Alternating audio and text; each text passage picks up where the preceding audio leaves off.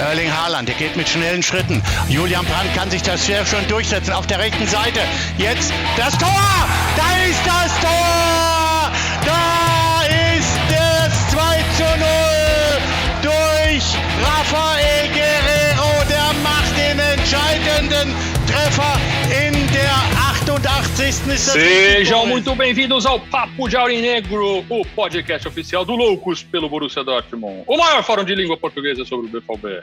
Eu sou o Gil Raco e comigo hoje no estúdio eu tenho a honra de ter ao meu lado Rodrigo Lima e Ian Rocha. Hoje vamos falar sobre a importante vitória contra o Wolfsburg pela 31ª rodada da Bundesliga, faltando apenas três jogos para a final da temporada, a nossa briga para conseguir a classificação para a Liga dos Campeões, mas vamos falar também do assunto mais polêmico do momento, Superliga, reforma da Champions League e a relação atual dos clubes com a torcida. Sem mais delongas, rola a vinheta especial de rebaixamento aí, Simone. Wir singen. Oh, ist das schön, euch wieder zu sehen. Wir singen Schalke, Schalke, zweite Liga. Oh, ist das schön, Fala galera! Estamos começando mais um Papo de Aurinegro, o seu canal oficial para estar antenado com o que acontece com o Borussia Dortmund.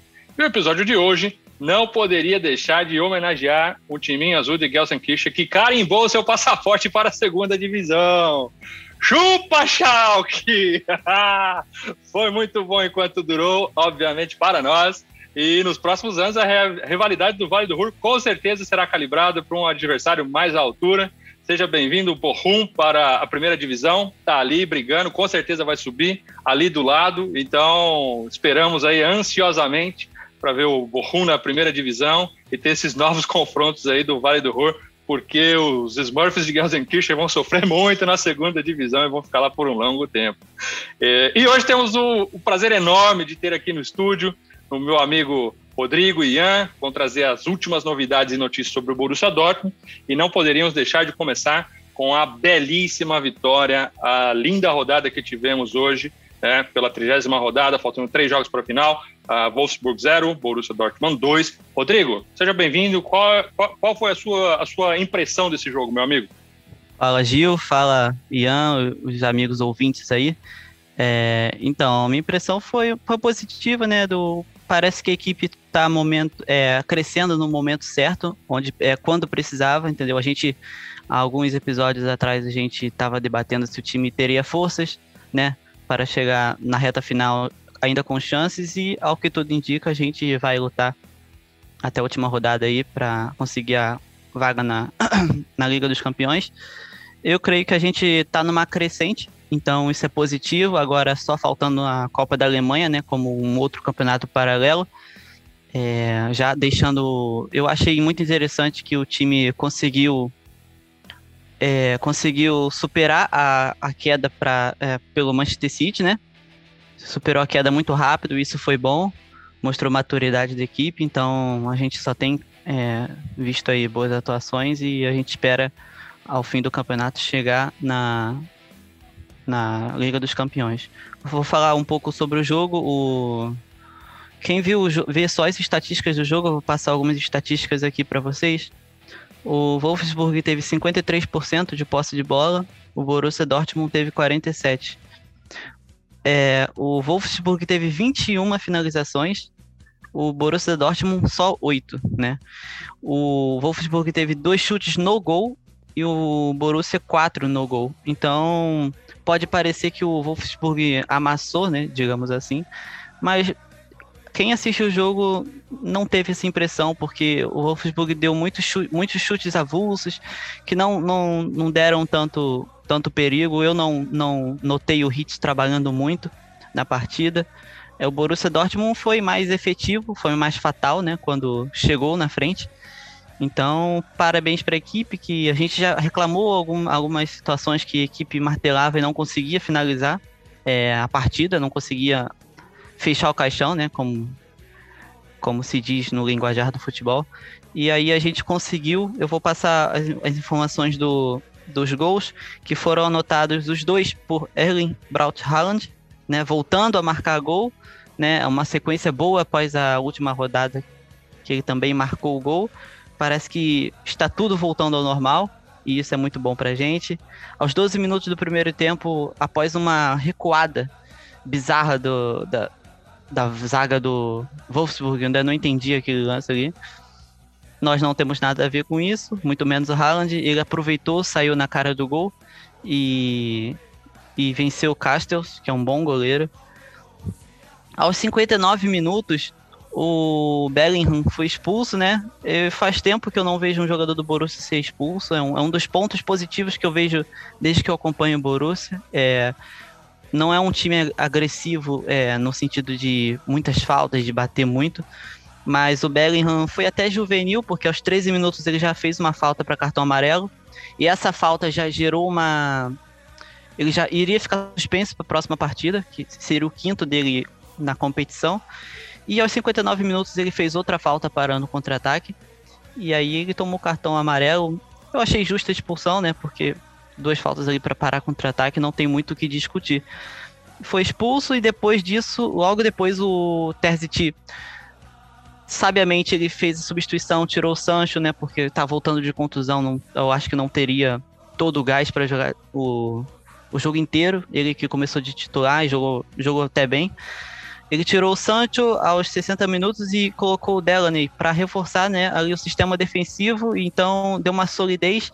Eu achei que a gente até chegaria a sofrer, né, por causa de 1 a 0 jogando fora de casa contra um adversário que é o terceiro colocado da competição. É, mas não foi isso que aconteceu. O Wolfsburg não tinha tantas forças para atacar. E aos 68 minutos, o Mahmoud Daru, que vem jogando muita bola ultimamente, é, ele encaixou um passe sensacional pro Haaland que Haaland, apesar dele ser um jogador alto, né, as pessoas podem confundir que ah, um jogador alto e por isso ele é, ele é trombador e que não sei o que, mas na verdade ele tem muita velocidade. Ele alia muito bem a sua força física com velocidade e técnica. E foi assim que ele venceu o Castells no lance, né? Só colocando a bola no, no canto oposto do goleiro. E aí fez o, segundo gol da partida e deu mais tranquilidade para nós. Depois dos 68 minutos, foi só cozinhar a partida. E, e é isso que eu tenho para falar. Eu acho, eu diria que se tem um jogador que o Terzic conseguiu recuperar foi o Daru, né? Porque muitos já falavam, até jornais especulavam que ele, que ele poderia não renovar o contrato, que poderia ser negociado já na, na metade do ano, eu acho que pelas atuações, as últimas atuações dele, ele ele pode continuar e pode ser uma peça fundamental no novo time do Marco Rose. Então é isso que eu tenho para falar sobre a partida de hoje. Boa vitória Aurenegra, que dá confiança para o time acima de tudo, vitória sobre um adversário direto. E isso é muito importante aí para os nossos próximos compromissos, né? Semana que vem tem o Host Kill pela Copa da Alemanha. Mais tarde vamos falar sobre esse jogo. Boa, muito bem. Se eu passar aqui para o Ian para ele é, compartilhar as impressões dele, só para reforçar, é, a questão do Daru realmente, é, o problema ali foi pessoal, de, de, de atrito mesmo, bate-boca entre ele e o Terzic, e, e, e, a maneira como a, situação foi contornada e revertida sensacional, sensacional, porque realmente, imagina, partiram do, do, pessoal, conseguiram contornar aquilo e ele voltou, que voltou um espetáculo, uma beleza. Então tá jogando muita bola e, e já passou do, do, do, da hora de renovar o contrato dele, né? Alô, diretoria aí, pelo amor de Deus é, até saiu uma notícia fake algum tempo atrás que ele havia renovado, mas não, ele não havia é, renovado o contrato, o contrato dele está para vencer, então assim, já passou da hora de renovar. É, com relação ao Bellingham, pô, realmente, é, eu não vou mentir não, eu, eu vi aquele vermelho vindo já quando começou o jogo, na verdade, eu vi aquele vermelho no jogo do Union Berlim. Né? Ele já tinha levado aquele cartão amarelo. No segundo tempo, o Tese já tirou ele. O problema é que agora ele levou um amarelo muito cedo no jogo e logo no começo do segundo tempo levou um segundo. É, nem deu tempo de tirar. De novo, um menino novo, tem muito o que aprender ainda, né? É, é, é entender como dosar, é, fica o aprendizado. É, é, confesso que eu não estava otimista no começo desse jogo. O Wolfsburg tinha perdido apenas um jogo em casa e esse jogo havia sido contra o Bayern. É, ele não havia perdido nenhum jogo dentro da, da, da Volkswagen Arena.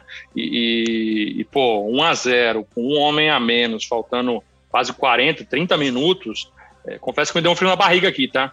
mas acho que o time se portou de uma maneira exemplar, excelente, a maneira como é, soube né, mexer, segurar e aproveitar, e aquele lançamento do Daru lindo, Erling Haaland novamente a sua boa fase aí, mas que jogo, que jogo, hein, senhores? Ian, você teve a mesma impressão ou não? Boa tarde, Gil. Boa tarde, Rodrigo. Boa tarde para você, amigo ouvinte. Então, sobre o jogo de hoje, eu achei um jogo até bom. O Borussia soube se, se passar por cima das dificuldades que o jogo apresentou, né? A expulsão do Bellingham, a, o, o Wolfsburg abusa dos cruzamentos na área, né? Tentando aproveitar a altura do Weghorst, né? Dois metros de altura, um dos artilheiros da liga. Aí o jogo inteiro foi o, o lateral direito, esqueci o nome dele, ba, Baku, acho que é Baku, cruzando para a área e a bola indo no Philip e no Weghorst, no Philip e no Weghorst. E a zaga dando jeito, sem Hummels também, né? Que é difícil. Conseguimos o clean sheet sem ele. Então foi um ótimo jogo. Daru jogou bem de novo. Eu venho falando aqui, algumas vezes já comentei que renovem com o Daru. E eu nunca pensei que eu falaria isso, mas torço muito para que, que renovem, porque ele tá jogando muito bem. O Bellingham foi, foi moleque, né? Ele tem 17 anos, ainda tem que aprender é, ele foi precipitado. Acontece. Fazer o quê? É, o, é coisa, coisas do futebol. Isso aí ele vai aprender ainda. Mas estou gostando até do, do Tesit. O Tesit está conseguindo manter o time num, num estável. O time não tem oscilado igual há alguns anos temos visto que o Borussia vai bem um tempo, vai mal, vai bem, vai mal. O time tem mantido um estável. Não é o melhor futebol, mas ainda estamos na briga, né? Um ponto do Eintracht Frankfurt, que perdeu para o Bayer Leverkusen agora à tarde por 3 a 1 e dois pontos do, do Wolfsburg. Então nós podemos chegar facilmente. A, a Champions é logo ali. Pra, a gente já acreditava que poderia estar eliminado, né? Porque tinha aberto uma vantagem, mas o futebol é dinâmico, né? E agora estamos com a vaga na mão, depende da gente. Temos três jogos, né, para cada time. E o Union Berlin, que é o sétimo, só chega a 55, o Borussia já tem 55, só que o saldo de gols do Borussia, acho que se eu não me engano, são 15 gols a mais. Então, fora da, da Europa League, pelo menos, nós não estamos. Agora é brigar pela Champions. Tem que ir, é o mais importante. Porque porque nós temos time para isso e vontade. Os jogadores também com a volta do Sancho, isso ajuda muito, né? É, o Witzel infelizmente não volta essa temporada, mas ajudaria muito também. Nós temos, nós precisamos de foco. São três jogos que faltam mais a Copa. Ganha, se for para Champions e ganhar o título, faz uma temporada muito boa. Excelente. E Rodrigo, falando aí dos jogos, né? Você que acompanhou também, qual que foi a sua leitura aí dos nossos concorrentes diretos aí, em termos de, de performance nessa rodada e de jogos futuros que, ele, que eles têm, eles, desses, dessas três rodadas restantes que nós temos? É, então, eu vou passar aqui umas, uma colinha né, que eu fiz, é um prognóstico aqui dos, dos resultados e dos próximos jogos também, dos três últimos jogos, né? a gente já pode falar que o Borussia pega o Leipzig, o Mainz e o Leverkusen. Bom, o Leipzig ele joga amanhã contra o Stuttgart em casa e caso ele vença a partida pode até encostar no Bayern de Munique, né? E sonhar com o título, apesar da gente saber que é difícil. O Bayern de Munique já está com uma mão na taça. Porém, o Bayern perdeu hoje surpreendentemente por 2 a 0 para o Mainz 0-5. E a gente também vai enfrentar o Mainz, que aprontou contra o Bayern de Munique, né? O Bayern, o mais que ocupa a 12 posição, aquela posição neutra na tabela que não luta mais por nada, só para atrapalhar a vida dos que ainda têm alguma, alguma algum objetivo no campeonato. E o Leverkusen que a gente enfrenta na última rodada, o Leverkusen venceu o Frankfurt, como o Ian falou agora há pouco, por 3 a 1 e também tá na briga pela vaga na Champions, né? Mas é, acompanhando meio que de longe, porque ele tá a cinco pontos, se eu não me engano, do, do, do seis pontos, desculpa, do quarto colocado, do time que fecha a lista das vagas da, da Champions. Agora sobre o Wolfsburg, nosso adversário de hoje, né? O Wolfsburg pega o Union Berlim. O Wolfsburg está na terceira posição. Ele enfrenta o Union Berlim, que venceu o Werder Bremen por 3 a 1 e ocupa a sétima posição.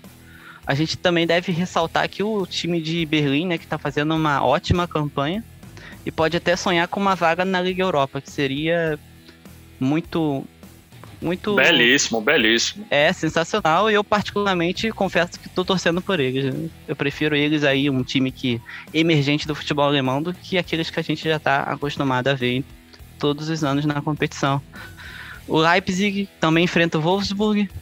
A gente não sabe como é que o Leipzig vai para o jogo, né? Porque se vai com condições de título ou não, se vai ter já sua situação definida. O Mainz também está no caminho do Wolfsburg e pode aprontar aí na reta final. O Eintracht Frankfurt, que é o quarto colocado agora, que é o nosso o nosso rival mais perto que a gente precisa tomar a vaga dele. O Frankfurt está em quarto, enfrenta o Mainz também, enfrenta o já rebaixado nosso querido Schalke 04, que não tem mais ambição nenhuma no campeonato, a não ser passar mais vergonha. O Freiburg empatou em casa é, nessa rodada em 1 a 1 com o Hoffenheim e acompanha também de longe uma improvável classificação na Liga Europa, o Freiburg que está mais atrás ainda, está praticamente no meio da tabela. Eu confesso a vocês que desse, dessas, desses jogos que eu passei aqui para vocês, é, na minha opinião, o mais 05 vai ser a peça-chave nessa reta final, né? Porque ele encara o Borussia, o Wolfsburg e o Frankfurt. O terceiro, quarto e quinto colocado. Então, o mais vai ser a peça-chave para definir aí o futuro da, dos clubes alemães na Champions League. E vem embalado, como você disse, da vitória contra o, a inesperada vitória contra o, o Bayern de hoje, né, com Lewandowski em campo. E mas só para quem está em casa aqui ter uma visão clara, né? Então, basicamente essa, essa briga por essas duas últimas vagas envolvendo esses três, a gente está falando de Wolfsburg, Frankfurt e o Borussia Dortmund um ponto de diferença, o Wolfsburg lá em cima, depois o Frankfurt e depois o Borussia, e nove pontos em jogo. Né? É, minha pergunta para você, Rodrigo, desses nove pontos em disputa, quantos pontos você acha que cada um desses, desses, desses competidores aqui, desses times, vão, vão marcar nesses três jogos? Bom, a gente, dos nove, a gente enfrenta o Leipzig, o Mainz e o Leverkusen. Eu diria que do mais a gente consegue vencer, no Leipzig eu tenho minhas dúvidas, né? Porque é um jogo difícil. Eu diria que um empate. E a gente ganharia do, do Leverkusen também. Sete pontos. Sete pontos. O Wolfsburg enfrenta o Union Berlim, que está aí almejando a Liga Europa. Enfrenta o Leipzig também. E o, o mais, eu acho que o Wolfsburg faria cinco pontos aí. E o Frankfurt enfrenta mais o Schalke e o Freiburg. Eu acho que o, o Frankfurt faz seis pontos aí. Nessa, nessa. É, foi o que eu falei, né? É difícil saber porque o campeonato alemão é diferente dos outros, ele é um campeonato muito. Você não consegue. Às vezes o time tá bem, na outra rodada ele toma uma goleada, na outra ele aplica uma goleada. Então, como eu falei, eu acho que o Mainz vai ser a peça-chave aí, que ele vai enfrentar os três times: o Borussia, o Wolfsburg e o Frankfurt eu acho que quem passar pelo mais já, já fica bem perto da, da vaga na, na Champions. Boa. E você, Ian? Quem você acha, quantos pontos cada, cada um desses times leva aí nesses três jogos restantes?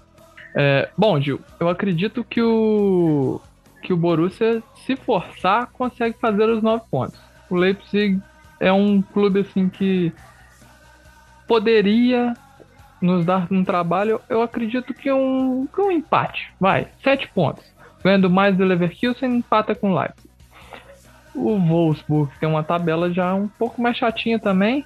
Acredito que eles empatam com o Union, perdem para o Leipzig e ganhando mais. Acho que uns quatro pontos aí, porque o Union tá, tá, tenta, tá pisando no calo de muito time grande aí e tá tentando chegar na, na Euro também, né? Então não tá morto. O Leipzig vai tentar colar no Bayern, né? E então acho que isso aí tá bom. O Frankfurt tem a tabela teoricamente mais fácil. Eu acredito que o Mainz perca pro Frankfurt Eu acho que o, Frank pode fazer de 7 a 9. O mais pode até empatar, mas o Schalke não aguenta nem, nem o time aqui do bairro. Ah, não, e, não aguenta. Né? E é. o, o Freiburg eu acho que também não, não aguenta.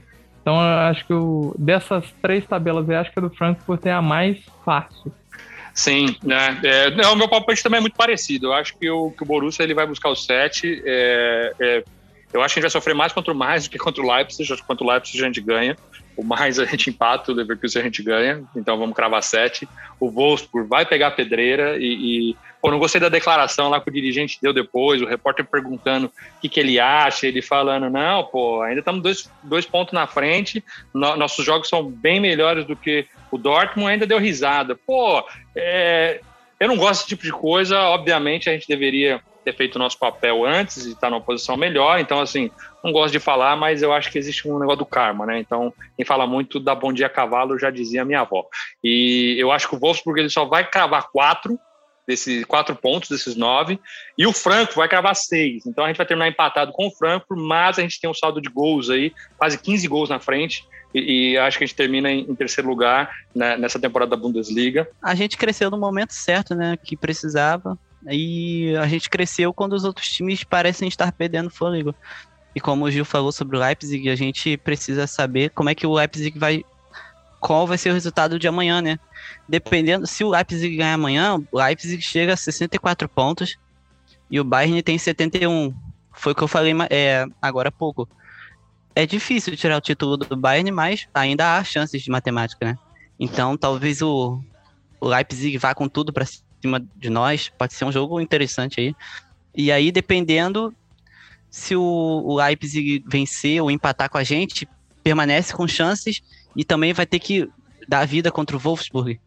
Também é um jogo interessante. O Leipzig também pode ser um adversário que seja fundamental aí na, na reta final, na, tanto para Borussia, Wolfsburg e Frankfurt. Muito bom. E falando de momento, é, pô, acho que realmente momento mais propício impossível, né? Porque acho que o Sancho deu um, um novo nível de energia nesse time. É, deu uma declaração fantástica essa semana falando gente, é, nós precisamos trazer um, um título para essa torcida. A gente precisa trazer o caneco e a gente vai trazer o caneco da Copa da Alemanha e a gente vai se classificar para a Liga dos Campeões do ano que vem. Então, pô, isso daí é sensacional e ele já entra, ele já entra trazendo um dinamismo fantástico e não poderia, obviamente, deixar de mencionar aqui, é, é, é mandar aqui um, um, um, abraço especial, é pô, sempre muito bom ver ele em campo, Lucas Piszczek, é, que homem, né, gente? Que homem. Pelo amor de Deus. Pô, dá gosto de ver ele cruzando, dá gosto de é. ver ele jogando. Obviamente que não tem parâmetro de comparação, né? Quando você vê lá uh, o Ronier ali jogando ali, então não tem como, né? Mas que, que homem, que gosto de ver ele jogando ali, né? É uma pena que tá se aposentando. Chega até a ser um pecado, né? Digamos assim, ele se aposentar sem o apoio da torcida, né? Numa temporada atípica.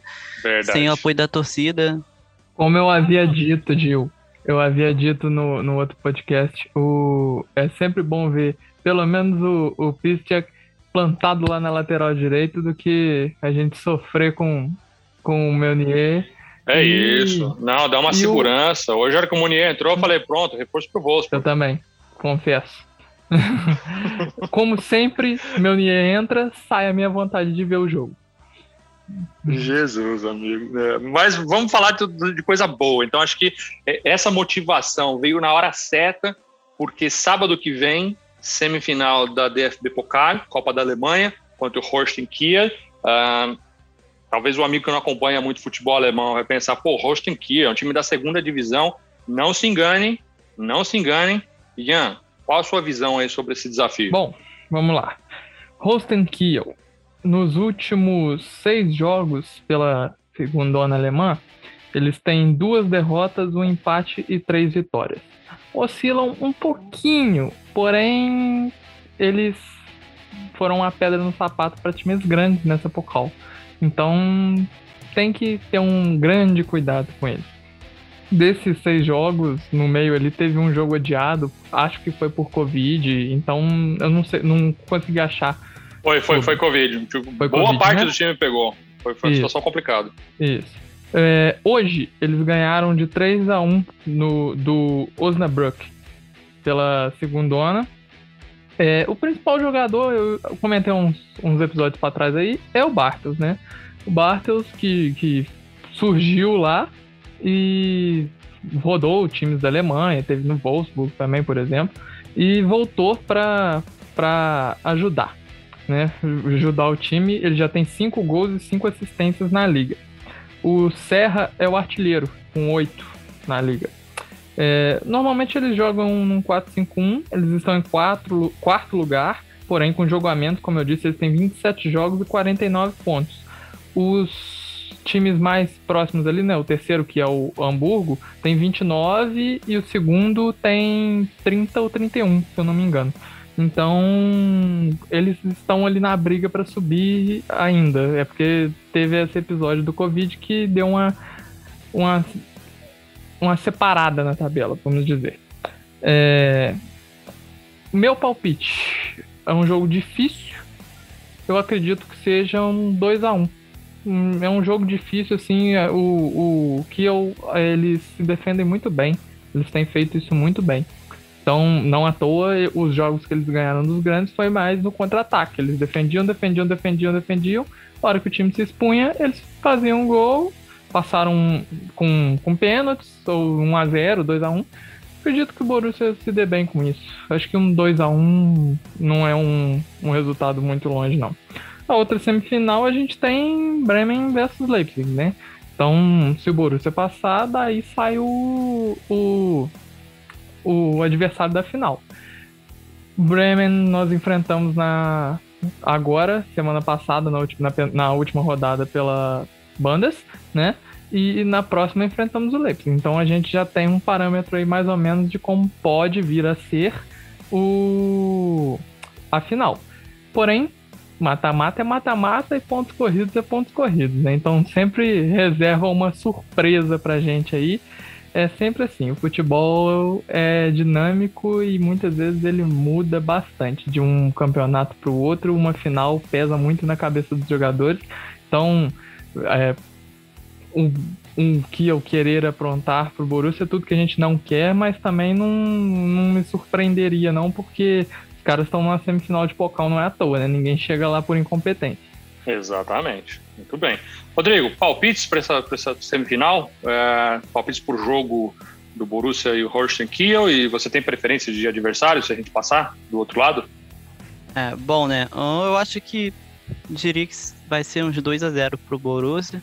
Claro, não vai ser um jogo fácil, mas eu acredito que a gente que prevaleça a qualidade técnica, né? Porém, eu só queria pontuar o que o Ian tava falando, né? Sobre. Meio que fugindo um pouco do assunto, desculpa. O Ian tava falando sobre a, a segunda divisão da Alemanha. É meio que triste ou bizarro, digamos assim, ver como que o Hamburgo está lamentável, né? Não consegue subir. A gente achou que o Hamburgo ia subir, né? Conseguir tranquilamente e re retornar à elite do futebol alemão. O Hamburgo que nunca havia caído. E desde a temporada 2018-19 tá lá na segunda divisão da, da, da Alemanha. É muito triste a situação em que se encontra o Hamburgo, um tradicional clube alemão. É, sobre o jogo, o, eu acho que vai ser 2 a 0 o Borussia, mas digamos assim, se o Borussia fosse o Borussia do começo do ano, eu ficaria mais nervoso. Né? Como é o Borussia de agora, eu fico um pouco mais tranquilo, mas a gente sabe como que é o futebol. A gente sabe que o, o Holstein Kiel vem eliminou o Bayern de Munique é um adversário perigoso, a gente precisa ter todo tipo de cuidado e atenção. Sobre o, o adversário preferível, claro, eu preferiria pegar o Werder Bremen, né? A gente já teve um confronto recente com o Werder Bremen. Eu acho que o Leipzig tem mais perigos a oferecer a gente, caso chegue uma final contra nós, né? Tem mais armas, tem mais é, tem mais jogadores com técnica para oferecer perigo e eu, se fosse a final Borussia e Leipzig, eu diria que seria 50 a 50 que o Leipzig tem um bom time e e levar perigo para nós. Muito bem, muito bem. É, não, eu, eu, eu vou de 1 a 0 vai ser sofrido, doído, mas vamos conseguir vencer a retranca do, do Holstein. É, do lado de lá, obviamente, concordo com o Rodrigo, preferiria o Werder Bremen, mas é, é, praticamente impossível o time do Werder Bremen ganhar do Leipzig. É, acho que eles estão na sétima derrota seguida, né? Então estão numa, numa montanha russa, não, numa vertente absurda. Então acho que pouquíssimo provável eles oferecerem algum perigo e a gente já tem mais ou menos o desenho do que seria essa final. Eu, eu queria saber, aquele técnico do Bremen, eu, não, eu não, não, entendo como que ele nunca sai daquele time, né? Aquele Flo, Florian Kovaldi, se eu não me engano, né? Todo jogo ele tá lá no, no Werder Bremen, todo Borussia e Bremen ele tá lá comandando o time. Eu vejo a tabela do campeonato, o Bremen sempre lá embaixo, e eu não, não consigo acreditar como que aquele cara. É patrimônio tá do clube já. Eu acho, eu acho que aquele. Ele foi até ventilado né, no Borussia um tempo, se eu não me engano. O nome dele foi ventilado. Desde 2017. Então, desde 2017, o... é porque a gente também tem que entender a limitação técnica e financeira do Bremen. Né? Talvez seja o, o nome mais apropriado com esse clube. Mas é, é bem, bem estranho, porque se fosse aqui no Brasil, se fosse um técnico desse no Brasil que não dá resultado em, em 3, 4 anos, já teria saído há muito tempo. Mas só para fechar o assunto da, da segundona, para mim eu acho que quem sobe é o Holstein Kiel e o, e o Bochum. São os dois times que vão subir. E aí você tem o, mais o playoff, né? O terceiro com o terceiro de baixo para cima, vão se enfrentar para ver quem cai, quem sobe. E, mas eu acho que esses dois conseguem carimbar. Mas que, que disputa acirrada. Bacana também ver esses times brigando. E, e, por esse motivo, brincadeiras à parte, que eu acredito que o Schalke vai ficar muitos anos como o Hamburgo na segundona. A segundona realmente é, sabe-se quem puder, pessoal ali, tira o porrada de bomba, né? Hoje o playoff seria Colônia e Hamburgo, né? confronto interessante aí seria o confronto o confronto Colônia Hamburgo e o Hertha Berlim, né, que o clube parece que virou tudo o mundo do avesso lá em Berlim, que o clube que era da segunda divisão agora tá lá em cima na primeira. E o time da primeira divisão tá quase caindo para a segunda, né? Então, imagina como é que está a zoeira em Berlim. Não, e, e, passou em número de membros, né? O maior clube de Berlim hoje é o Union, é, em termos de membros ativos. Exatamente. É, eu adoro esse tipo de situação, eu adoro aquele estádio de, de, do, do Union Berlim. Uh, o cara vai lá trocar o placar na plaquinha, sabe? Vai lá o mascotezinho e tira. Pô, eu acho que isso é de uma beleza uh, do futebol que eu particularmente sou apaixonado. E, e, e como estamos falando disso, acho que nada mais propício do que falarmos de Superliga, é, toda essa bagunça que aconteceu essa semana numa questão de menos de 48 horas, o mundo foi virado de. O mundo do futebol foi virado de ponta cabeça e depois desvirado novamente. Mas que, que, que chacoalhada, né, senhores? Então, só para você ter uma ideia do cronograma para quem não acompanhou tudo isso, né? Então, é, tivemos uh, alguns clubes anunciando a, a criação da Superliga é, o Milan, o Arsenal, o Atlético de Madrid, Chelsea, Barcelona, o Inter de Milão, Juventus, Liverpool, Manchester City, United, Real Madrid e o Tottenham Hotspurs, anunciando a criação dessa nova é, é, divisão, federação, e junto com a comunicação de que eles estariam criando essa Superliga, eles estavam se descredenciando da Federação Europeia de Futebol, que é ligada à UEFA e à FIFA, e, e, e isso provocou uma série de reações que eu não sei como é que quem, quem teve essa ideia é, não não viu isso vindo, né? Então é, é, engraçado. Você vê pessoas no poder, você assume que eles têm um mínimo de inteligência ou de visão, de estratégia do que está para acontecer. Mas parece que nesse caso aqui o pessoal tomou a decisão embriagado e falou: não, vamos fazer, mas do... a repercussão foi a pior possível. E, e eu acho que não pela maneira como foi proposto o formato. Eu acho que nós temos deficiências gravíssimas na UEFA e na FIFA. É, a, a UEFA e a FIFA são das organizações mais corruptas do mundo, senhores. Ninguém está defendendo o UEFA e FIFA aqui, pelo amor de Deus. Eu acho que o nível de corrupção em, em, dentro da UEFA e da FIFA indiscutível e tudo que vem para tentar romper ou quebrar, eu acho que é válido. Aonde eu acho que foi é, a minha opinião, eu gostaria de ouvir dos senhores depois, que foi o fracasso dessa proposta. A questão do mérito esportivo. Qual que é a, ideia por trás né, do, do, do, futebol em si? É, a beleza. É a questão, pô, por mais que você tenha X milhares de dinheiro do petróleo, pô, você tem o Holstein que é ali na semifinal da Copa da Alemanha, simples assim. E se eles jogarem melhor naquele jogo especificamente, eles avançam. E aí, é, o que, que você tem na questão da, da, da Liga dos Campeões, que acho que é o charme né, da competição europeia?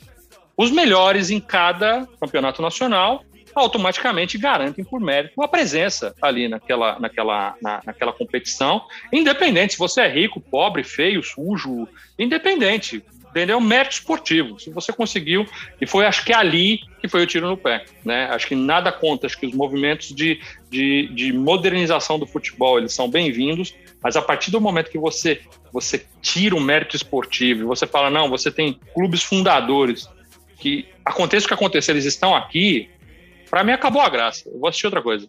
É, não sei qual é a opinião de vocês, mas eu acho que essa foi a, a, a, a principal a principal falha de, de, desse, desse, desse projeto.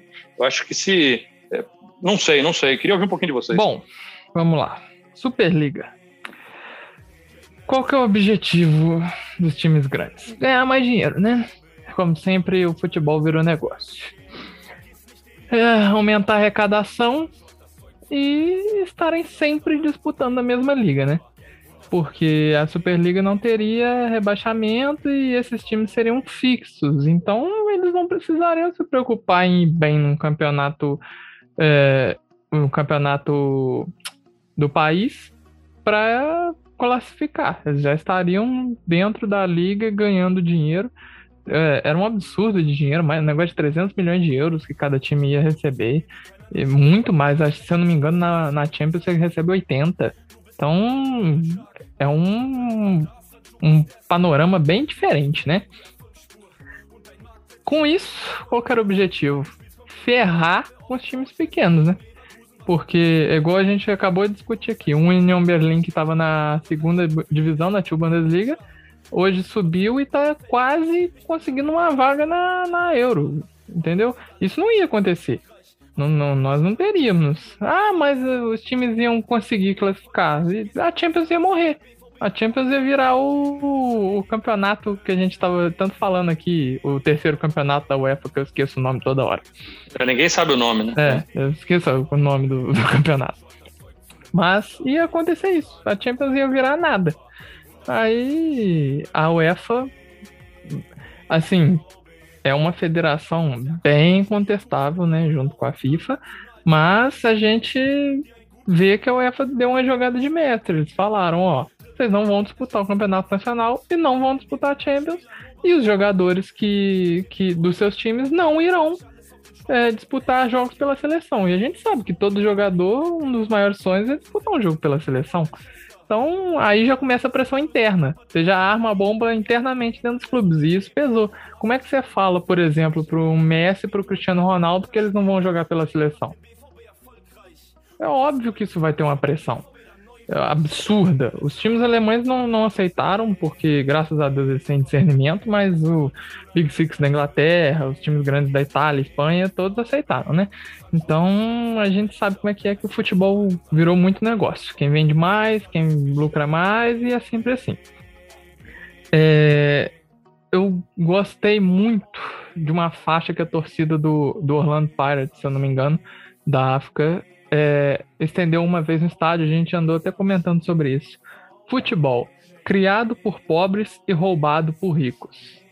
Isso, Exatamente. Isso representa muita coisa, muita coisa no, no que vemos hoje sobre futebol.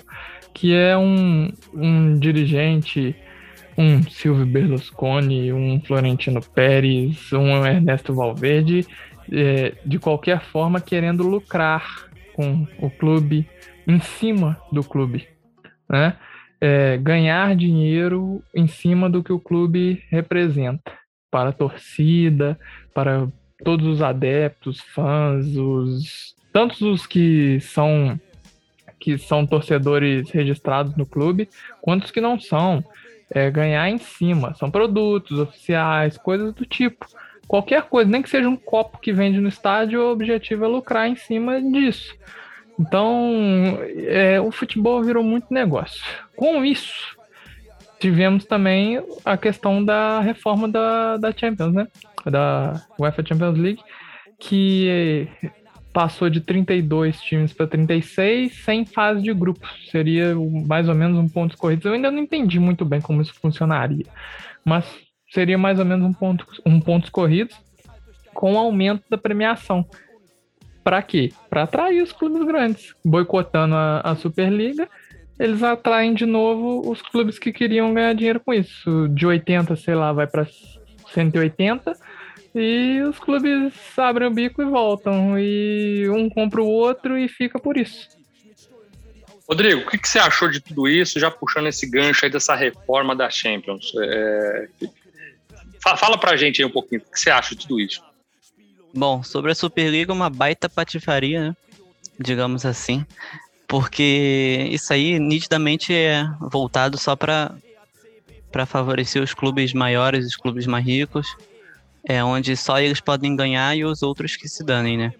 É, já dizia o meu pai que é, sempre quando tudo que você qualquer meio que você coloca empresário, né, não não anda para frente. Então, a partir do momento que o futebol ficou muito voltado para empresário, de tanto de jogador como de clube, essas coisas, aí vira uma guerra de interesses pessoais, né? Então ficou complicado demais essa situação da Superliga. Obviamente, é, caiu mal na, na, no o pessoal que gosta do futebol, porque foi, foi muito estranho. Claro que a gente já ouvia falar sobre essa tal Superliga há alguns anos, mas do nada, no semana passada estourou de uma vez só. Ó, tem 12 times que vão participar e pronto, acabou. Foi bizarro demais o que aconteceu assim do nada, estourou. E assim como estourou rapidamente, rapidamente foi é, jogado para debaixo do tapete, né? Porque a, a crítica veio de tantos tantos meios, de tanto, de tanto da imprensa esportiva, quanto dos clubes menores, quanto das próprias torcidas dos clubes que participavam, né? Que Até mesmo governos. Então, governos se pronunciaram a respeito. Então, foi, foi uma chuva de críticas de todos os lados que eles não pensaram duas, duas vezes antes de desistir. Se for para rolar uma Superliga que seja pensada com, com mais transparência, digamos assim, que seja pensado voltado para o bem do futebol e não só para o bem de alguns. Então, é, foi o que Ian falou, né? Qual, que graça teria o futebol se não, não tivesse aquele time de menor expressão como o, o time ia ser o, a zebra do campeonato, né? Então, União Berlim mesmo, vamos supor. União Berlim tá fazendo uma campanha sensacional e se fosse em tempos de Superliga não valeria de nada. E essas campanhas ficam, ficam marcadas, eternizadas no, nos clubes, ainda mais os clubes de menor expressão. É, então eu concordo com as críticas. Eu acho lamentável demais essa tentativa de criação e que bom que o nosso Borussia Dortmund e o Bayern de Munique, o PSG também não aceitaram é, isso aí. E, e, essa reforma aí da, da, da, Champions, o que, que você acha? Primeiro, você acha que isso aí foi bomba de fumaça, velho? E como é que pode lançar um negócio tão absurdo desse jeito, que, que transforma um de ponta cabeça, tira o foco totalmente das reformas que estavam em discussão na Champions League, e aí a iniciativa morre depois de 48 horas e, e, e a reforma da Champions League é aprovada? É, então, o, se eu não me engano, o, o alvoroço na internet aconteceu no domingo, né? O pessoal lá falando que ia criar liga, que não sei o quê. Aí na segunda-feira ou terça, a UEFA já organizou um comitê especial que não sei o quê, já organizando a nova, o novo formato da Champions. A gente nunca vai saber, ó, na realidade, o que acontece aí nos bastidores da UEFA e dos grandes clubes, mas me parece interessante mudar um pouco o, o, o formato da Champions. Pelo que eu entendi, você 10 jogos, né? A UEFA diz que a UEFA diz que ela quer que tenha mais confronto entre clubes grandes, entendeu? Nesses jogos. E que não seja só um confronto, vamos supor, que nem nessa, nessa Liga dos Campeões, que teve num grupo só Barcelona e Juventus. Teve Barcelona, Juventus, Ferencváros e o outro time eu não me lembro. Mas ficou muito desequilibrado, entendeu? Porque aí ficaria dois muito fortes e dois mais fracos. É, a UEFA dá como desculpa, entre aspas, que agora com esses 10 jogos eles vão fazer uma média lá, não sei como é que vai funcionar, vai fazer uma tabela mais nivelada de acordo com a força dos times, entendeu? Então, se for assim, eu acho interessante. Só não entendi muito bem a parte da classificação. Acho que os oito primeiros se classificam e do nono ao vigésimo quarto eles vão se enfrentando no formato escadinha, né? Ao contrário, o nono contra o vigésimo quarto, o décimo contra o vigésimo terceiro e assim até, até fechar os confrontos. Um playoff assim, e depois os que passarem desses confrontos entre o nono e o décimo, o vigésimo quarto enfrentariam os oito primeiros que passaram é, logo na já na primeira classificação. Parece um regulamento do campeonato carioca que todo ano muda, muda e todo ano fica cada vez mais confuso. Mas é uma tentativa interessante, a gente pode ver como é que vai funcionar. Se for realmente para nivelar os, os, confrontos e deixar os grandes enfrentarem mais grandes e os pequenos é, terem chance de chegar a fases mais agudas, eu acho válido. E sobre a, a premiação, né? Se for uma premiação agradável para os clubes, eu acho interessante. Aí eu acho que só o tempo vai nos dizer o que, se foi benefício ou não para o futebol europeu, isso aí. Eu tenho duas críticas a esse novo modelo aqui. É, a primeira é a questão do duas vagas para clubes com coeficiente histórico. O coeficiente histórico é meu ovo.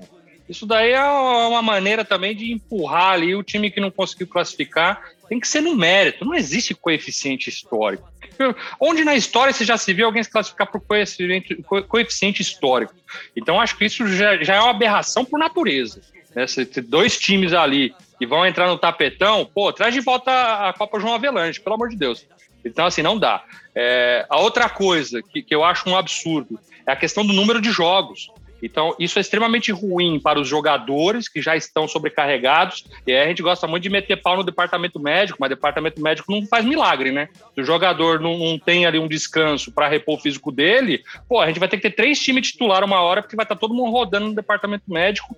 Mas o pior é o torcedor. É, gente, jogo de Champions é no meio da semana. Todo mundo trabalha. Como é que a gente vai, entendeu? Porra, é, arrumar espaço para ver jogo? Né? É, a grande maioria da gente aqui ainda está trabalhando quando está passando o jogo da Champions. O cara lá na Europa que vai lá fazer aquele espetáculo bonito, ele tem que faltar no mínimo dois dias para ir lá ver o jogo, que é em outro país, ele tem que viajar, enfim. Como é que as torcidas vão se locomover? Então, acho que nesse sentido, estão pensando zero na torcida, né? É, acho que tem que ter reforma, como o Rodrigo falou, porque é, é, sempre tem oportunidade de, de, melhorias e de mudanças, mas eu, eu da maneira que eu vejo a Champions hoje, é, para mim é um torneio muito próximo da sua excelência em termos de formato.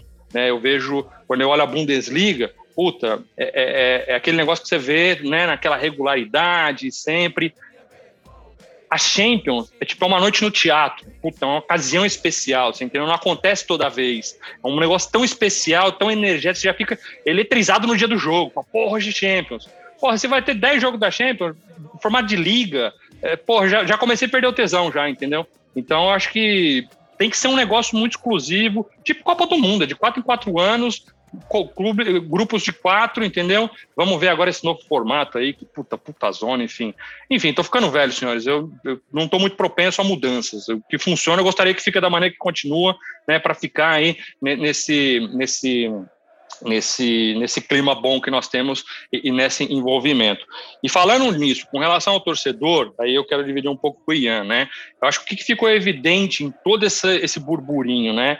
É, que o futebol, no final da história, é um patrimônio dos torcedores, é um patrimônio da comunidade. Isso não pertence a nenhum tipo de empresário. E aí vamos voltar um pouquinho, não sei vocês, mas pô, a primeira vez que eu lembro de futebol é jogando futebol na rua de casa. Eu nem sabia o que era time, nem sabia o que era São Paulo, Flamengo. Porra, era rua de baixo contra rua de cima né? E aí, porra, legal, sou da rua de baixo, vamos ganhar da rua de cima. Aí você começa, é aquele sentimento de comunidade. É, é, é, isso que nos une em prol do futebol. E é isso que acho que a gente está perdendo. E eu acho que com isso, a gente tem que tirar o chapéu para o modelo que a gente tem hoje no campeonato alemão, que é a regra dos 50 mais 1. Para quem não entende essa regra, é uma regra implementada em 1998, porque até então o futebol alemão ele não permitia o investimento privado no futebol. Por quê? Porque o futebol é patrimônio da comunidade. É, só que aí o futebol alemão começou a ficar para trás, porque você não tinha investimento, e o futebol inglês com muito dinheiro, enfim, não consegue. Eles criaram a, a regra dos 50 mais 1. A regra dos 50 mais 1 para você, de forma simplificada, não vou entrar em detalhes, tá? Basicamente diz que os clubes podem ter investimento privado desde que a torcida tenha 51%, ou seja, tenha um controle majoritário daquele clube. Tá? É, é, é um modelo que tem as suas deficiências, mas é um modelo que você consegue balancear o empresário, como o Rodrigo muito bem falou, do capitalismo, que busca o lucro, isso é parte do modelo, com a paixão da torcida né, e, e o que aquele clube representa. É, muitas pessoas criticam que esse modelo é um modelo que gera um campeonato que só tem um competidor, que é o Bayern de Munique, é, e eu vou falar, eu estou cagando. Eu quero, na verdade, um campeonato que me dê alegria de levantar de manhã, sentar com a minha filha, torcer, entendeu? É, é, pô, não é só ganhar título também. Eu não sei qual é o problema desse povo aí. Porra, caralho, então você está acompanhando o campeonato errado, velho. Aqui é um negócio que assim, é conectado com a comunidade, aquele senso de pertencer a algo que te representa, de valores, de estrutura, entendeu? Então, é, é, muito mais do que isso. Né? É, é, e eu acho que essa é a beleza da Bundesliga. Mesmo que os clubes alemães quisessem participar dessa aberração que é a Superliga, os torcedores teriam o poder de ir lá e reverter. Eles teriam o poder de ir lá e reverter, de, de, de, é, é, de expulsar os diretores por causa disso, porque eles têm o controle. Né? E, e, e o que, que isso representa na vida real? Para você que é torcedor brasileiro, às vezes fica difícil de tangibilizar, né? Porra, eu tô vendo o campeonato, o time é uma merda, a diretoria não, não, presta. Não, velho, você tá com a cabeça do futebol brasileiro e a gente tá falando de futebol alemão. É outra coisa, é outra realidade, é outro nível de conexão. As cidades que nós estamos falando são cidades pequenas. Dortmund é uma cidade que ninguém vai para Dortmund para passear. Dortmund é uma cidade industrial, com um monte de né, resquícios da indústria do carvão. Então a pessoa vai para Dortmund para ver o futebol. É a única coisa que tem naquela cidade. Então é uma cidade que não tem aqueles recursos, né, que, que uma cidade como Munique tem. E o clube nada mais é do que um, um reflexo das comunidades e das suas sociedades. Né? E aonde que está a beleza de tudo isso? A beleza de tudo isso é você ter um clube que te representa, você ter voz e ação dentro do clube e você não ser tratado como consumidor, você é tratado como membro. Né? E o Joachim Vax já falou para a TV inglesa, falou, meu, é difícil explicar essa regra, mas eu vou te falar o seguinte, aqui é o seguinte, se o membro sentir que ele está sendo tratado como consumidor, isso significa que eu vou ter problema.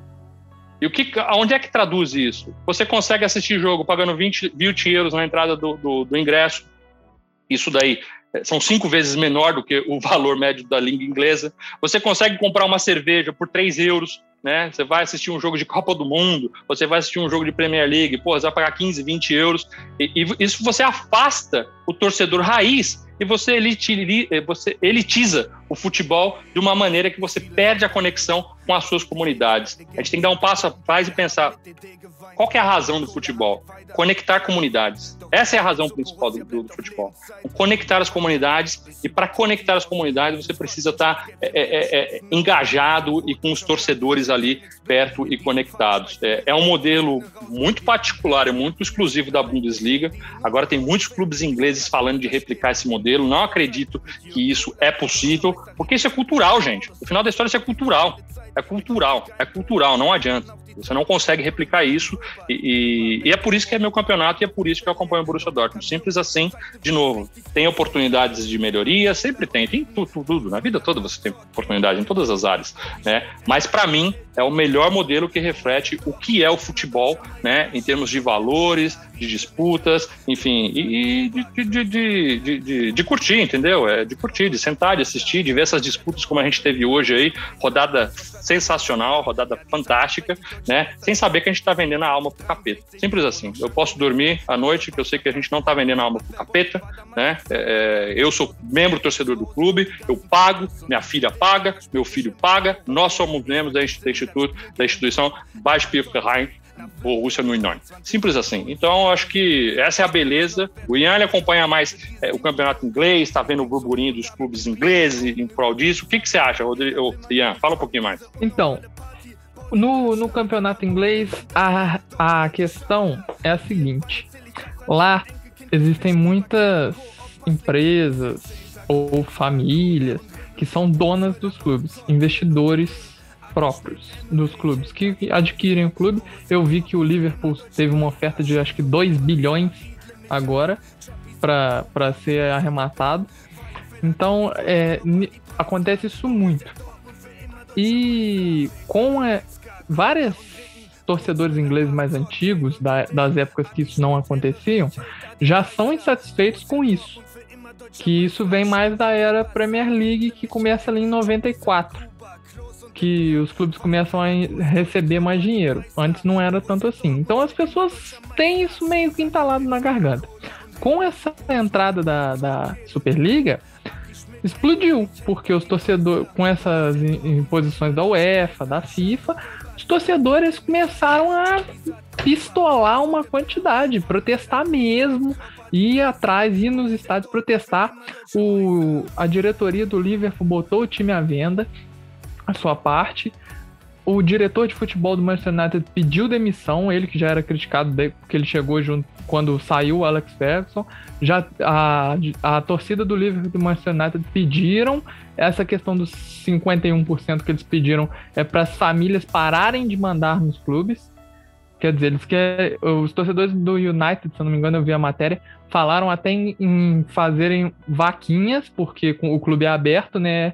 É, comprarem as partes até chegarem em 51% para tirar o clube das mãos dessas pessoas porque ele, o, o torcedor inglês não acredita nisso. É, que vem um. É a mesma coisa que basicamente que acontece na, na Alemanha com, com Leipzig e que aconteceu com o Manchester City e com o Chelsea. O Chelsea, é, o Abramovich, ainda visa o clube.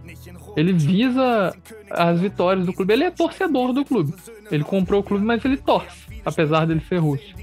O, agora, outros modelos, igual é o do City com, com Shake lá, que só joga dinheiro e o clube vai e ele vai jogando dinheiro, isso é muito mal visto.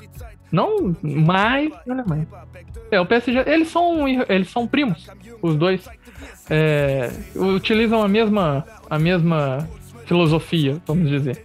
Então, o torcedor não gosta disso. Ninguém gosta de ver o seu clube como um, uma loja que você entra, gasta e sai. Ninguém gosta disso. Qualquer um no Brasil, no exterior, qualquer um. Ninguém gosta de ver o seu clube como, como uma fonte de renda para outra pessoa. Você gosta de ver. Você, óbvio que todo mundo gosta de ver o clube levantando uma taça, ser campeão, não sei o quê. Mas você vê, por exemplo, aqui no Brasil, times que, que não ganham títulos há muitos anos e a torcida continua ali junto.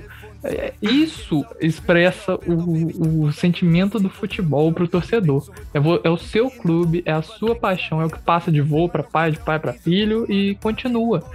Não é, ah, igual a gente fala, ah, o, o Messi vai trocar de time, o Messi vai pro Manchester City, é os torcedores do Messi vão torcer pro Manchester City. Isso não é futebol. Isso aí é ser torcer é, pro jogador. Ultimamente tem muito, né? É. Torcedor de jogador, é. não de time, mas isso aí, enfim. Isso aí não é futebol. Se, se você se dá o trabalho de torcer para um clube, você conhece a história, você conhece a torcida, você conhece tudo, título, histórias dos títulos, você conhece de tudo, você conhece o seu rival. Não adianta você falar assim, ah, eu torço pro Borussia, o que, que você conhece? Nada. Não conheço a história, não, não sei que o Borussia quase faliu, não sei de nada. Isso não é torcer. Isso aí você, tá, você, tá, você gosta do clube. Você não busca entender sobre o clube. E o que o Gil pontuou é muito importante essa questão do, do, do, dos alemães serem apaixonados. Esses dias eu tava vendo. Ontem eu tava vendo uma, um vídeo da torcida do Leverkusen do lado de fora do estádio. Não sei se vocês chegaram a ver. Eles foram pro lado de fora do estádio, fizeram o distanciamento deles lá. Eles estão fazendo isso. E começaram, e começaram a cantar, apoiando o time. Do lado de fora do estádio para motivar o time que tinha ganho a partida. Eles foram, cantaram, elogiaram, não sei o que, para o time ouvir dentro do estádio. E isso é uma coisa assim que você pensa, não é você olhar pro, pro time. É, a torcida da Inglaterra é muito criticada por isso. Você olha a torcida inglesa, tá todo mundo sentado de braço cruzado, olhando para dentro do estádio como se fosse teatro. Entendeu? Não, é elitização. É. E só, só de você falar isso daí do, dos torcedores aqui, eu já tô arrepiado, velho. Sempre sem brincadeira, é. você entendeu? A gente é, tem que é, reconhecer. Porra, é, é sensacional. Imagina você com 25 mil pessoas em pé, uma ao lado da outra, 90 minutos cantando sem parar. Não. É, é, é, mas, de novo, para você ter esse nível de engajamento, não é elitizando, não é cobrando 200 euros na entrada de ingresso. Você vai ver os caras que ficam 90 minutos, entendeu? É, pô, não tem VIP área dentro do, do, do Westfalen Stadium. Então, assim, é, é, você entendeu? É aquele futebol raiz. E, pô, eu achei um negócio super bacana lá. Rodrigo foi esse jogo do Bangu a semana passada, foi não, Rodrigo? Não, aquela foto que eu mandei no grupo é antiga. É, mas não sei você, tá velho. Quando, fechado, é, né? Porra, eu, eu, acho que não tem coisa mais legal do que, pô, já assisti muito jogo do São Caetano, Botafogo de Ribeirão Preto. Porra, é, é, você tá ali do lado, entendeu? Xingando, vendo, pegando o jogador. Pô, gente, futebol é isso, gente. Eu, eu já cansei é. de ir no estádio aqui assistir jogo do Tupi, do Tupinambás aqui, Série D, Série C, entendeu? Isso é o futebol. Você, você, você tem que é viver é todas as camadas do futebol para você entender o que é um futebol, o que é um time sair da série D e chegar na série B, igual eu vi o Tupi aqui na minha cidade fazer, igual o Rodrigo já torceu na Série C pro Bangu. Você vê o, o, o time luta o ano inteiro para jogar um, um, um, estadual aqui no Brasil para pegar os times grandes, como Flamengo, Vasco, Fluminense, São Paulo, Corinthians, etc. Os times pequenos lutarem contra esses times para conseguir uma vaga para jogar uma Copa do Brasil, para jogar um, um, uma Série D, entendeu?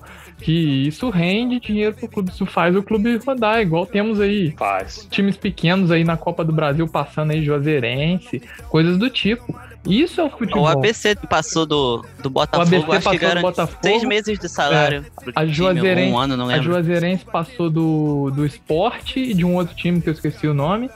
Cianorte também. São clubes pequenos que estão chegando. Cianorte, no norte do Paraná. Um é. abraço aí para os meus parentes lá de Cianorte. O, o, são clubes pequenos que estão chegando. Isso é o futebol. Não adianta. Ah, vai ter um, um Botafogo e. Não, um ABC e, e Juazeirense.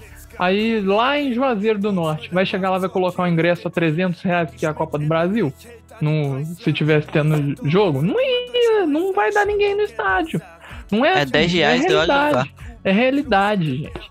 Isso aí não é assim que funciona, isso é realidade. Futebol tem suas realidades. Os clubes muito grandes, tudo bem, você vai jogar uma Libertadores, um, uma Champions, é um preço, óbvio, é mais caro. Agora, não adianta você tentar trazer a realidade da Europa para cá, ou da, de um lado europeu da, da Inglaterra para Alemanha, da Alemanha para Espanha. Cada um tem a sua realidade, seu país, sua cultura, seu jeito. Isso é o futebol.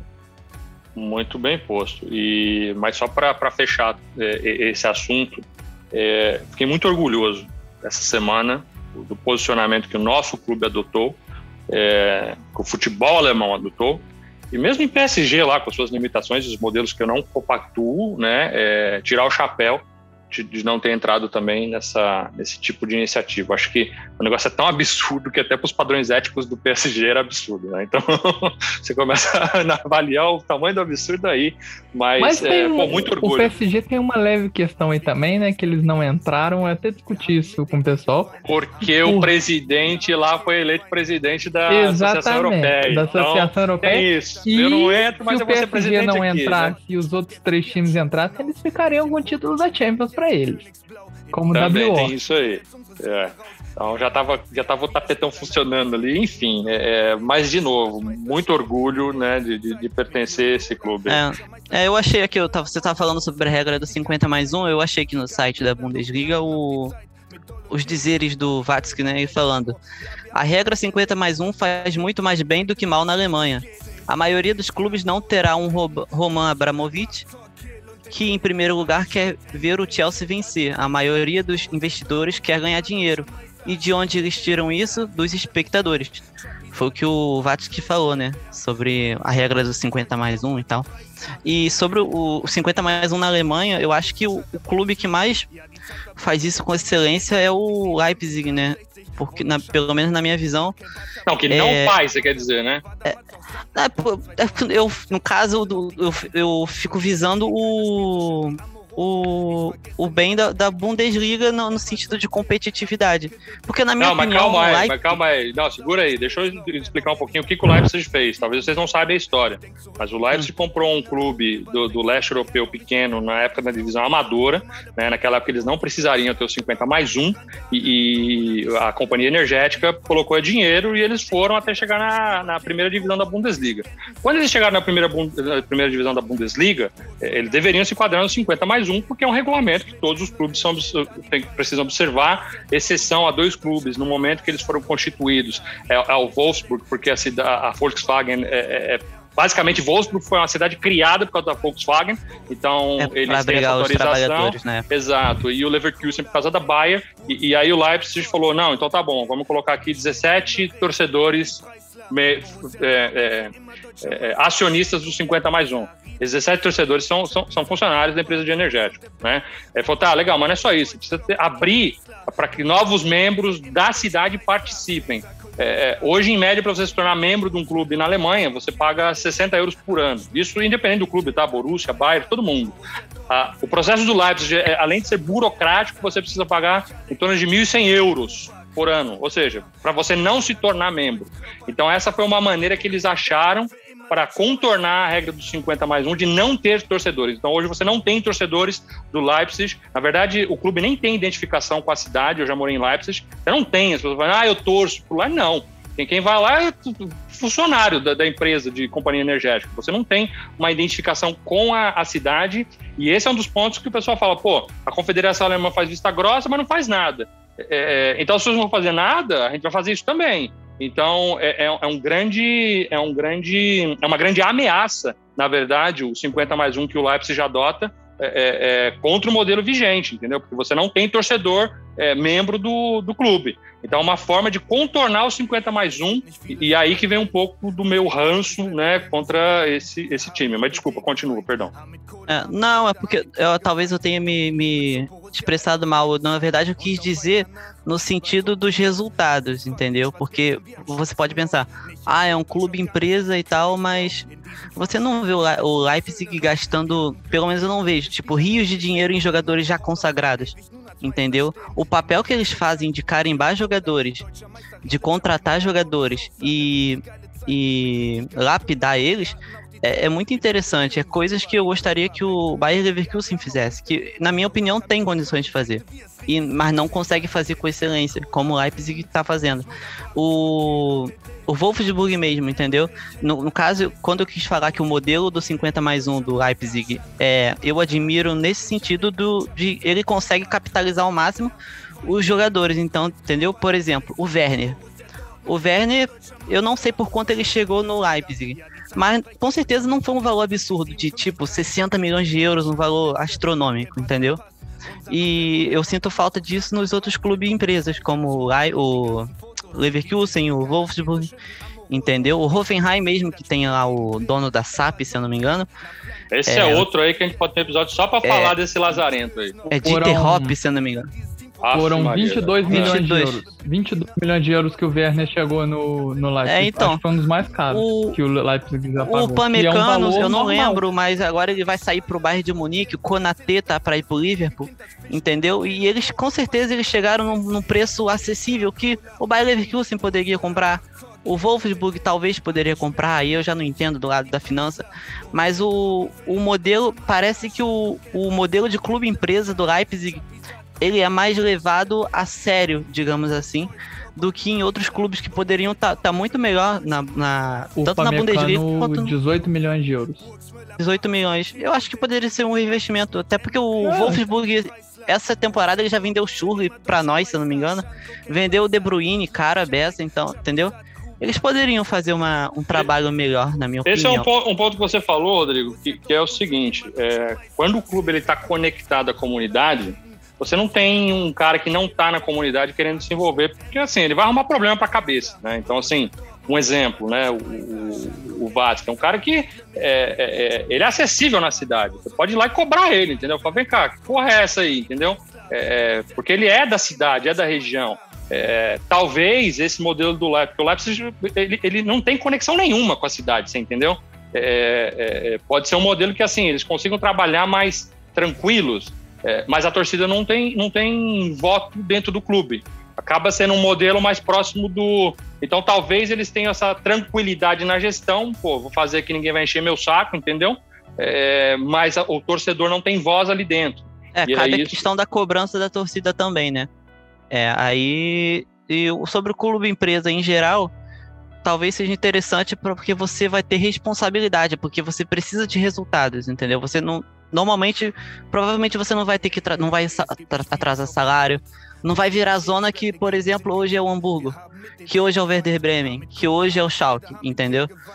Talvez o clube empresa seja seja o claro que eu não quero que todos os clubes virem empresa, mas o clube empresa seja uma saída para ter mais responsabilidade financeira dentro Muito dos bem. clubes.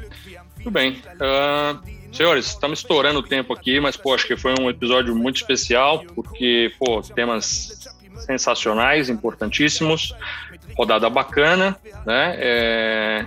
Recado final, tem um recado final aí, Ian, Rodrigo? Hoje o recado é só pro, pro Borussia Dortmund. Obrigado por não ter entrado nesta onda de Superliga. Muito bem, muito bem, isso aí. É, eu tenho dois recadinhos finais aqui. Primeiro recado final, já que a gente estava falando do, do Colônia aí, do FC Köln. Uh, os nossos sentimentos da passagem do mascote, o Rennes oitavo, né, que é a, o, o bode oficial lá, infelizmente faleceu na semana passada, então fica os nossos sentimentos, nossos amigos do Colônia. E, e, e vou mandar um beijo especial aqui também para minha filha, completou 11 anos essa semana, torcedora Urineira fanática, assiste todos os jogos comigo. Então, herzlichen Glückwunsch zum Geburtstag, mein Schatz, ich liebe dich. É, mas é isso aí, pessoal. Vamos encerrando nosso programa por aqui. Queria agradecer imensamente a participação dos nossos convidados. Muito obrigado, Rodrigo e Ian. Queria agradecer também a você, amigo, amigo ouvinte, por ouvir o nosso podcast. Se você ainda não conhece nossa página, não deixe de conferir no Facebook, Loucos pelo Borussia Dortmund, no Instagram, Loucos pelo BVB Oficial, no Twitter, Loucos pelo BVB, no TikTok, Loucos pelo BVB e também no nosso site www.loucospeloBVB.com.br. Um grande abraço a todos, saudações arinegras e EAB Programa.